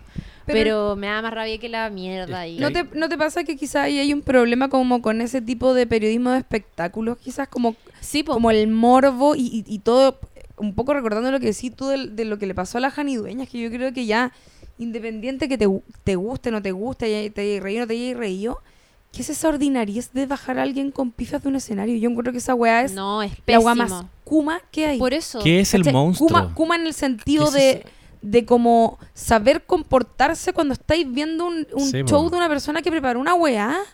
Ya no te riáis si querís, ¿cachai? pero weón, anda, como, ¿en qué momento eso es una, como una actitud válida como público? Si más encima no es como que pagaste solo para ver eso, pa- pagaste la entrada para ver eso y para ver el cantante que seguramente fuiste a ver, que es lo, que es lo primordial en, en ese tipo de espectáculos, ¿cachai? Es literal como pan y circo. Entonces, es súper violento. Es súper violento y además Mal. yo creo que hay un hay un eh, eh, es como una un, un lugar equivocado donde canalizar tu tu rabia o lo que sea que tengáis guardado adentro ¿cachai? entonces como que yo ahora post estallido quizás entiendo un poco más esa energía pero antes eh, bueno quizás por lo mismo la teníamos tan guardada que era como el momento para hacer pico a alguien más ¿cachai? como esa hay como un ritual que era como en la antigua Grecia no sé dónde que hacían una wea así, que era que como que había un día al año, o no sé, tres días al año, no sé cuánto era, en que como que todos se intercambiaban lugares. Entonces los peones eh, era- se volvían los amos de sus amos y podían maltratar a los weones, ¿cachai? Como que siento que algo así, Brígido. ¿cachai? Que es como un día al año donde, o una Como semana al año, claro, como la Mm. purga en la que, ah, así Liberáis energía y después podéis mantener el orden social el resto del año, Claro. que es la dinámica que se da en los estadios, que es como Exacto. Sí. liberen toda su energía y mátense entre ustedes, ¿cachai? Pero ahora tenéis a las, a las barras, las tenían en, el, en el Plaza Es- Dignidad. Es nefasto, sobre todo porque lo que ocurre sobre un escenario eh, es arte, ¿cachai? Es humor, es, Sí, es- es un artista que está preparando un espectáculo. ¿Dónde Cresta se ha visto que, o sea, bueno, se, se- se hacía, ¿cachai? Antiguamente, como que si no te gustaba, fa, le tiráis tomates y weá. Pero, weón, Hemos evolucionado. Claro, en la no, antigüedad y, en Chile. y la cagó y no puede ser, no puede ser. Yo de verdad creo que rosa el límite. O sea, no, es, es como derechamente no, no es ético hacer esa weá. Pero y- yo creo que no va. Ahora, no, ¿qué cosa? El ¿Qué- festival. Esa lógica Ah. del monstruo, este año ya no la vimos. Yo también Yo, creo. yo creo que cada vez menos. Sí. Pero igual sigue habiendo en la prensa esa ansia de provocar la expectativa. Como que también el hecho de invitar a Beloni tiene algo de eso. Tiene algo de Total. como abrir esta posibilidad que se genere debate. Porque siempre es el humorista. A- antiguamente pasaba que habían algunos artistas que uno decía como, ay, lo van a pifiar porque no es tan Farcas. conocido. Eh, pero ahora solo es un espacio que se reserva a los comediantes, ¿cachai? Llevar a lo- Meruane por segunda vez. Y weón, onda. Y qué pena que suceda con la comedia. Es que eso iba a decir, onda, chuchas de su madre, ¿cómo no saben lo difícil que es? Te están tratando de hacer reír, culiao. Es el oficio y más vos, noble. Y vos lo ¿no? pagáis de esa forma, weón. Sí, No, de hecho, hoyo. Yo creo que una buena comparación sería que en Chile el comediante tiene que ganarse a algo llamado el monstruo, que si no te va a sacar del escenario a pifias. Y no sé, pues en una ceremonia de premiaciones como los Oscar tenía Ricky Gervais, que es al revés. Tiene el poder y pone incómodos a todos los que están en el público. Tú les ves las caras y es como, "Oh, por la chucha, me va a huevear a mí. Mm. Y acá en Chile es como, no, ya, ya, huevón, hazme reír. A ver si me haces reír. No, ya me aburriste. Te bajo. Y es un comediante lo que decís tú, po. Te está haciendo. Anda a pararte vos ahí a contar chistes, Es weón. terrible. Qué rabia. Es terrible. Eh, oye, también estuvo Pedro Ruminot. Muy buena la rutina, ¿no? Oh, no Muy la he bueno. visto, no la he Es que visto. ¿sabéis Más qué? vi- A ti te va a No la- encantar. weón, te va a gustar caleta. serio? Ya no es que yo hago eso y después la gente no le gusta Que no me gusta tanto Rubinot. A mí tampoco, No, yo a lo mí odio. tampoco. lo odio. Yo no lo No. odio, pero no me gusta nada. Bueno, Natalia Valdebenito lo celebró y eso es un buen indicio. Es un buen indicio. sí. Yo no lo odio, perdón. No lo odio, pero lo encontraba fome históricamente. Es que no era mi estilo, no me gustaba, como que no me hacía reír sus chistes, me hacía reír la Natalini Club en el club Sí, de la comedia. ¿cachai? Sí, po. Era Por fome ejemplo, la Nata también. Era fome. Era Pero- fome que, y él, y él estuvo antes en el festival y fue fome. y fue fome. Y no le fue tan bien. No le fue tan bien y esta era como su, su revancha. Y estuvo, bueno, también harta referencia como a movimiento social. Eh, creo que exploté cuando sacaba esto de la mamá y como comió, comió, hijo, comió. Demasiado bueno. O se están riendo de algo que no, entiendo. Es que, perdón, es que así como la Spoiler. así como la contador se reía de tener hijos y que odiaba a su hijo y que Ya. encontraba que los hijos eran hueones, ya él se ríe un poco de la mamá, que es como tema tabú, yo siento Sí. en Chile. Como que la gente se ríe de la suegra, se ríe de la señora, bo. pero la mamá sagrada. Pero con la mamita cambio, no. acá, acá se reía la mamá y era muy chistoso. Oh, era muy chistoso porque era una mamá que era como activa en redes sociales. Y es esa imagen que de la mamita preocupada que no necesariamente ya no vive contigo, quizás vive en otra ciudad, pero está en redes sociales o en WhatsApp hijo comió, abríguese, comió, Oh, abríguese. te responde la historia. No, y como, y como en, el, Hola. en el muro de. Facebook, ¿caché? Como que subí una foto, comió. A mí, mi, mi- mi mamá, a mí mi mamita me manda publicaciones de animalitos por interno, por historias de Instagram. No me dice nada. Oye, pero Me- qué moderna. Me la manda así, como que yo de repente veo, oh, un mensaje de mi mamá, hay un pingüino No. caminando y no me dice nada. Pensé como, toma, hijo, velo. Pero Qué mejor. Sí. Mi ama con cueva conoce Te WhatsApp. quiero mucho, mamá. Mi mamá me, manda cosas como contra Bolivia por alguna razón. Sospecho que en alguno de sus grupos de WhatsApp hay alguien que o vivió en Bolivia o tiene algún tema con Evo Morales en particular. ¿Por qué, Y boludo? ese tipo de cosas me comparte. no Qué sé. específico. Más encima a mí me cae súper bien Evo. Es grande. bo. Grande Evo. Eh, bueno. ¿Qué más? Quería Eh, decir que me no- gustó así como, Sí. para mí como conclusión en términos de comedia en este año en Viña, me gustó cómo cada uno tuvo una aproximación distinta al estallido social. Como que la rutina de Kramer fue en torno al estallido social. Claro. Sin estallido social no existe la rutina de Kramer y lo hizo bacán. Después tenía Javier Contador que no habló nada, excepto cuando... Para decir apruebo todo el rato. Claro, ¿cachai? Era como, Sí. mira, mi rutina tiene que ver con que soy mamá. Pero dio por sentado que obvio que apruebo, obvio que Paco es culeado, obvio que Piñera el 6%. Como que tiraba esas tallas entre medio como con quien, Sí, quien conversa contigo porque es como ya de sentido común, ¿cachai? exacto. Y Me ten- encanta. tenía al, al flaco que fue tampoco en torno al estallido social, sin embargo se reservó al final y lo anunció y fue como, soy el flaco, pues, ¿cachai? Estoy en la primera línea, obvio que voy a decir alguna weá. Entonces jugó con esa expectativa y lo dejó para el final. Sí. No fue tan brígido como yo pensé que podría haber sido. Fue fumito, fue fumito. Fue- sí, y al o final... sea, la, la rutina no estuvo buena. Ya, y yo pensé que el rollo que iba a tirar al final iba a ser más cuático, porque contó el chiste del loro. Se fue la predicada en un momento. Sí, pero bien, igual. un- Sí, se- yo lo respeto. O sea, como que respeto también su proceso de que haya empezado a hacer stand-up hace poco. ¿Cachai? Mm. Porque su tipo de comedia no es el stand-up. No, stand-up es una weá súper gringa. Este es un loco que hacía comedia en la calle, ¿cachai? Entonces, Sí, po. Completamente como otro escenario, otro concepto, otra eh, como forma en general de comprender la comedia. Eh, igual, yo respe- Está lo respeto caleta, como que ya el Yo buen no. aparte es un amor. Eh, Y Ruminando no lo vi, pero ustedes Puta, velo, porque te va a gustar. Te va a gustar. Eh, y, ah, bueno, y me, me incomodó un poco el tema predicación. Lo reconozco, pero eh, está bien. También era un mensaje valorable y como que siento que varios se tomaron esas libertades. Kramer también se tomó la libertad de hacer esa cuestión con la señora que no tenía. daba lo mismo. Pero lo qué- queremos. Qué Pero- chistoso que siempre se esa weá. Ah, Hay dos cosas que Se me da el. Kramer trata de, de reivindicar su. de instalar a su familia como algo que todo Chile conoce y es como. imita a la suegra de repente. ¿Hay cachado? Ah, Siempre sí, imita a la Le suegra. da risa él solo, ¿no? A mí sí, es como para el fin de semana echar la talla, oh, eso era la imité. Pero nadie sabe quién es Igual me, me gusta que haga eso, porque la señora efectivamente es actriz, es cantante, actuó en su película, como Sí, que... Sí. Sí. Me gusta que la... Igual era medio chanturri el, el, del tema de la paridad, porque no sé si habrá pa- ha, ha habido, por ejemplo, paridad en su equipo de trabajo, ¿cachai? Sí, sí. Pero por lo menos dijeron paridad arriba del escenario y para mí eso es suficiente. Te- Así es. hablando de eso, ganamos la paridad, tu previo al, al 8M.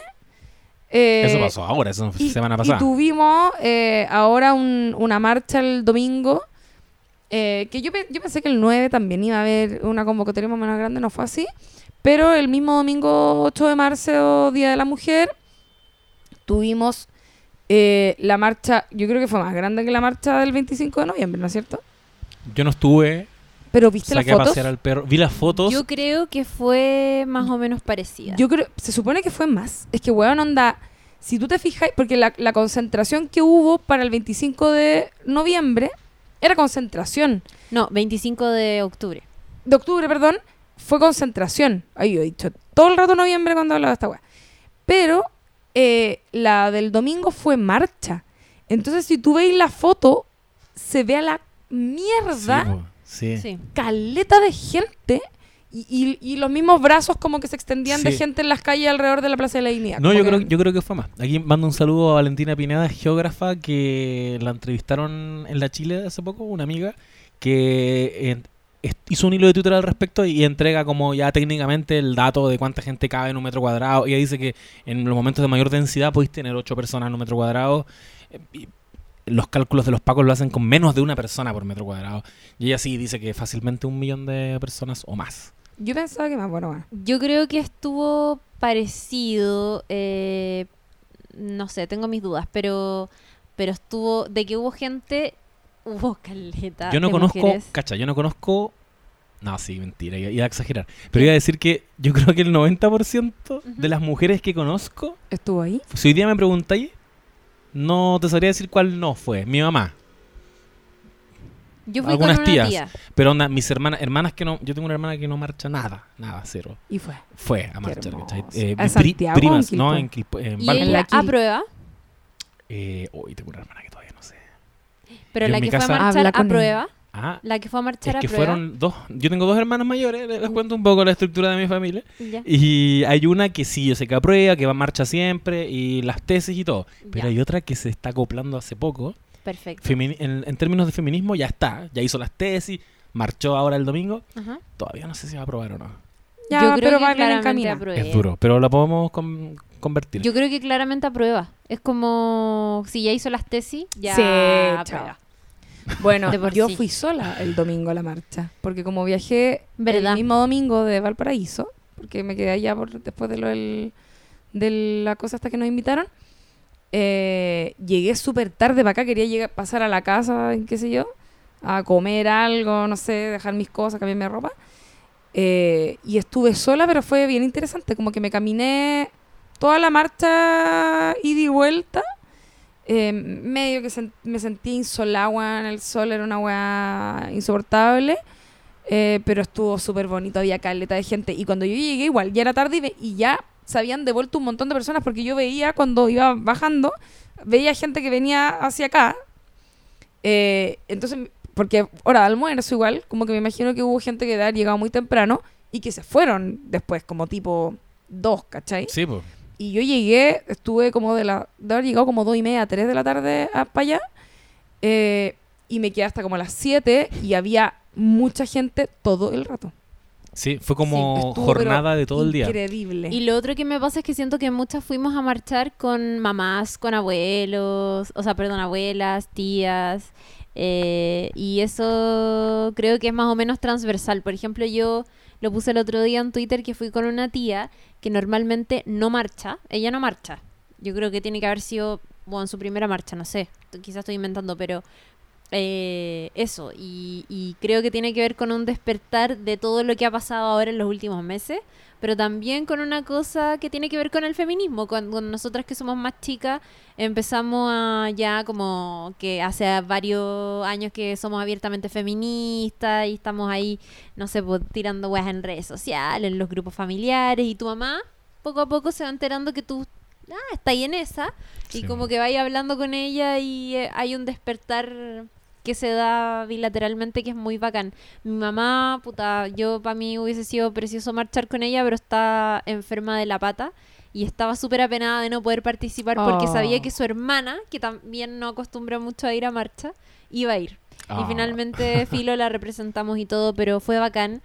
Yo creo que mi tía lo pasó la raja, que fue agotador igual porque hacía mucho calor y todo, pero fue bacán, como que, no sé, cantaba contra Piñera y votó las dos veces por él. Y eso me parece muy decir de lo que está pasando. Oh, ¿cachai? brígido. Pero si Piñera está Eh, más solo que Boric. ¿Y sabéis qué fue lo otro? Que es como, bueno, estaban gaseando ahí en Moneda y en U de Ah, Chile. verdad. Yo de hecho llegué hasta U de Chile, me, me retiré en, en- salí para el Instituto Nacional hacia Mata. Yo, allá, yo ahí fue el límite que caché donde estaban como ya estacionado el guanaco y todo lo Sí, y de hecho cuando yo llegué ahí estaban gaseando como heavy y todo y las cabras estaban un poco medias desesperadas. Eh, mi tía experimentó la lacrimógena como ahí, porque a veces le tocaba, filo pasaba y no sé qué, pero ahí está como en la marcha y le pasó eso.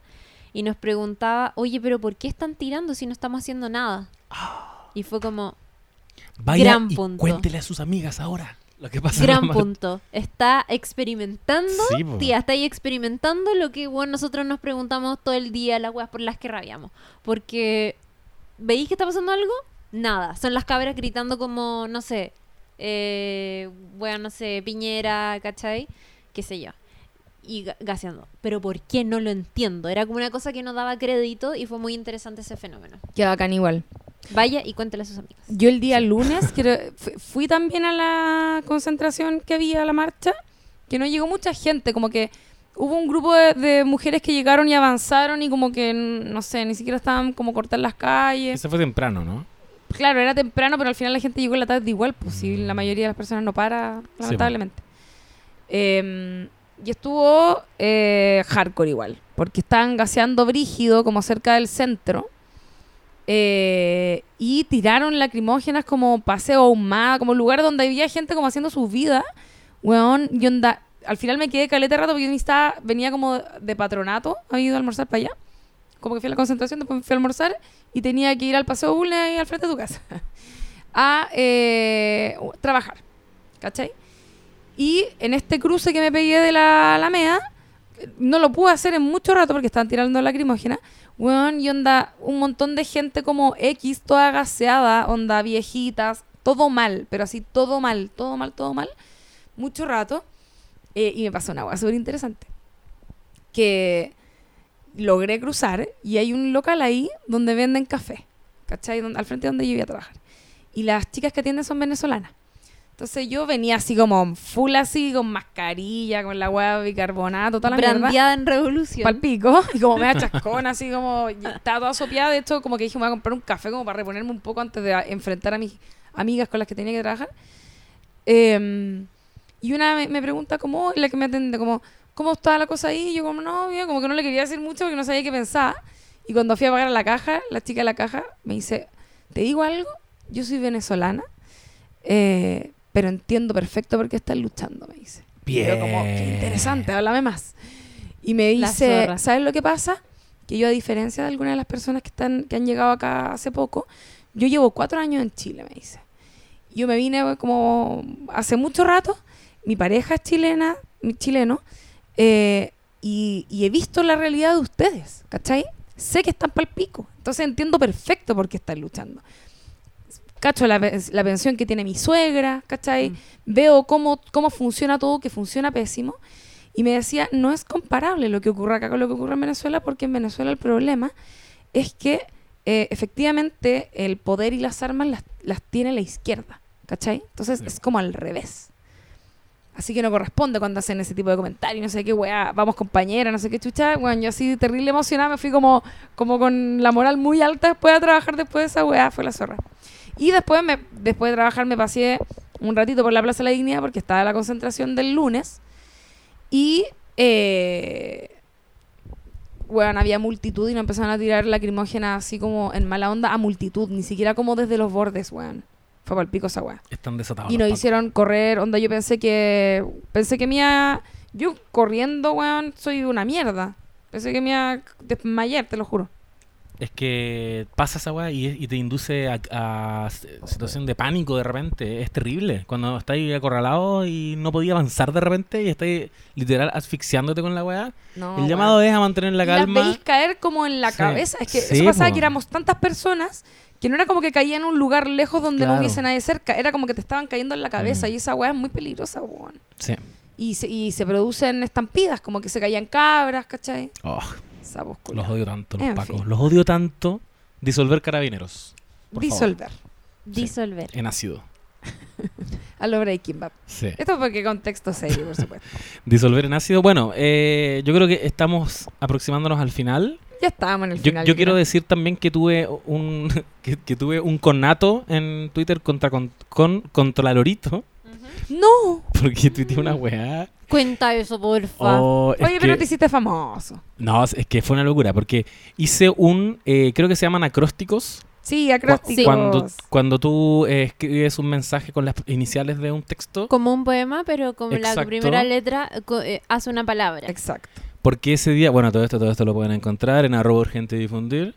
Eh, eh, porque ese día ha- había salido esta instrucción de Contraloría de que los funcionarios públicos, yo soy funcionario público, no podemos manifestar, eh, no podemos expresar nuestra postura en el pleb- del plebiscito en horario laboral. Y obvio que yo tengo mi timeline lleno de mi postura política. Entonces eh, hice esa weá y puse apruebo en el acróstico. Y ya bien, likes por aquí, RT. Pero de repente me retuiteó eh, Gabriel Boric. y después me retuiteó Giorgio Jackson. Y la weá se fue como a la chucha. Se fue a la mierda, Pero ¿por qué te retuitearon? no sé. ¿Tú, ¿Pero tú en el acróstico pusiste lo de funcionario público? Sí, po. Sí, po, yo dije... Ay, a ver, es que voy a buscar el tuit. de hecho, creo que... A él lo puedo citar, creo que es... Acabo... Ahí está la A, de percatarme... No, yo decía que me acabo de percatar de que los funcionarios públicos no podemos eh, tuitear nuestra postura, bla, bla, bla, bla. Pero ustedes saben cuál es mi opción. No dije nada más. Y el acróstico decía, Decía, apruebo. apruebo. Y lo retuitearon funcionarios públicos, pero lo retuiteó Boris, lo retuiteó Jackson. Y se fue a la chucha. Y por supuesto que ya cuando la weá estalló y tenía miles de RTs, apareció el fascismo de Twitter indignado con la weá y me insultaron, pero así heavy. Estuvieron...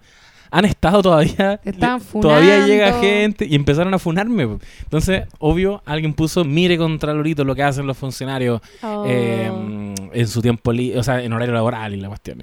Y Contralorito le puso eh, que le respondió que, mira, la verdad es que el funcionario efectivamente se está exponiendo al hacer este acróstico con, co- eh, en su tweet, etcétera, etcétera. Entonces empezaron los fachos a, a amenazar con que me iban a denunciar a Contraloría. Y, y Contralorito les puso el enlace, pues dijo, acá es la denuncia. Y empezaron todos como, jajaja, ahí quedaste, vaya a perder la pega, etcétera, etcétera. Pero me puse a revisar el formulario y es una weá demasiado detallada. Eh, Como que tendrían que haber sabido cómo llamo, dónde trabajo exactamente. Esa información no está en mi Twitter. Eh, supongo que no escuchan este podcast. Eh, y eso, pues así que no hay ninguna posibilidad de que me Ay, no, denuncien. no encuentro el tuit. ¿Cómo? Dime una frase que decía. Decía, acabo de percatarme, Acabo, acabo de enterarme. Yo acá. creo que lo tenemos aquí como pantallazo, po, ¿no? Ay, después, Es la, que quiero leer los comentarios. después la Lula me mandó un pantallazo de un weón que lo copió. Oh, Oye, risa esa Pero weá. para mí eso es como ya el máximo símbolo de que la weá es un éxito. Como, Ay, cua- que se convirtió en cadena de WhatsApp. como a la gente que le piratean los, los libros. Sí. ¿Qué? Fue- es una cadena de WhatsApp. la Sí, gente por empezó a eso. decirme después, weón, me llegó tu tweet por WhatsApp entre los funcionarios. ¿Cuál es públicos". el Twitter de Contralorito? ¿Contralorito? Es... Creo que sí. Pero No si se lo mandé al Twitter, yo se los mando. Contralorito. Ah, Acá está. Contralorito Aquí está. CDR. A ver, ¿por qué te Creo que era CGR. Ah, puta la wea. Obvio, pues Contraloría General de la República. Exacto. Y Aquí debe estar. ahí, ahí lo vas a encontrar. Acá está. Exactamente. Dice, acabo de enterarme de que por ser funcionario público, en rigor no puedo expresar una postura en horario laboral en torno al plebiscito. Pero bueno, creo que si me conocen, obviamente saben cuál es. 1800 retweets, sie- 7700 likes y Sí. 124 eh, comentarios. Sí. Yo tengo ahí el falso. Que les mande abogado Copiones. Que una, una amiga que es periodista de la tercera me escribió por interno, me dijo, yo conozco a ese weón, es un defensor público muy chanta, que es buena para la fake news, lo voy a encarar. Oh. Y efectivamente lo empezaron a encarar y me dio un poco de pudor, porque llegó mucha gente a, a putearlo Ya. y el weón me bloqueó y como que se enojó y la weá. Pero en fin, cosas de Twitter, más contenido como este, en arroba urgente difundir. Y, mm, y eso. Bueno, el mandato de Contraloría es que tú no puedes ocupar, o sea, no puedes hacer tweets en tu horario laboral, incluyendo la hora de almuerzo, que se considera parte de tu jornada laboral. sí, me lo dejaron clarísimo porque yo lo hice a la hora del almuerzo. Pero tal vez programaste el tweet. No hay cómo saber. Por ejemplo, Tan puro dando, Ah. tan, tan puro Jaque mate. Webian. sí. En fin, En fin. Esa es una gran anécdota. Y, Eti, a ver, Contralorito, ¿y qué opinas de esto? Sí. Como que lo tratan de... hay una respuesta muy buena de Contralorito que le puso un weón, soy loro, no, punto suspensivo. Oh. Contralorito dijo, soy loro, no, e insinuó No que, era- no era sí, sapo. me encanta. Sí, igual yo sigo al CM de Contraloría en bacán el weón. Es Sí. demasiado bueno y tiene como memes y weá, me encanta. Sí. No, e- es, la raja, es súper la raja, lo, lo quiero mucho. Eso así, con, eso con el apruebo, porque aquí todos aprobamos. ¿Aprueban? Sí, apruebo. Por supuesto. Ah, ya, apruebo convención constitucional. Sí, oye, eso es lo otro, conversión constitucional.